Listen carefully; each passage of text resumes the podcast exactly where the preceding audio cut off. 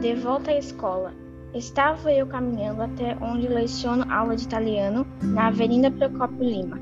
Ao lado a linha, ao lado a linha do, de trem me fez recordar dos bons e velhos tempos. Eu ainda frequentava as primeiras letras e caminhava até a escola, antigamente chamada de Antônio João, hoje chamada de Salete Scott dos Santos. Foram tempos complicados. Da minha casa até a escola era quase um quilômetro, arrastando minha deficiente perna.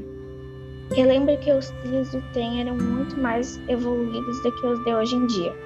Eu brincava muito pulando os vagões, chegava toda suja de carvão em casa.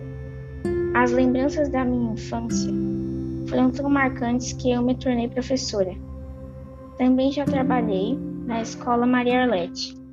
Em minhas lembranças fica registrado quando participei com os meus alunos das Olimpíadas de Língua Portuguesa.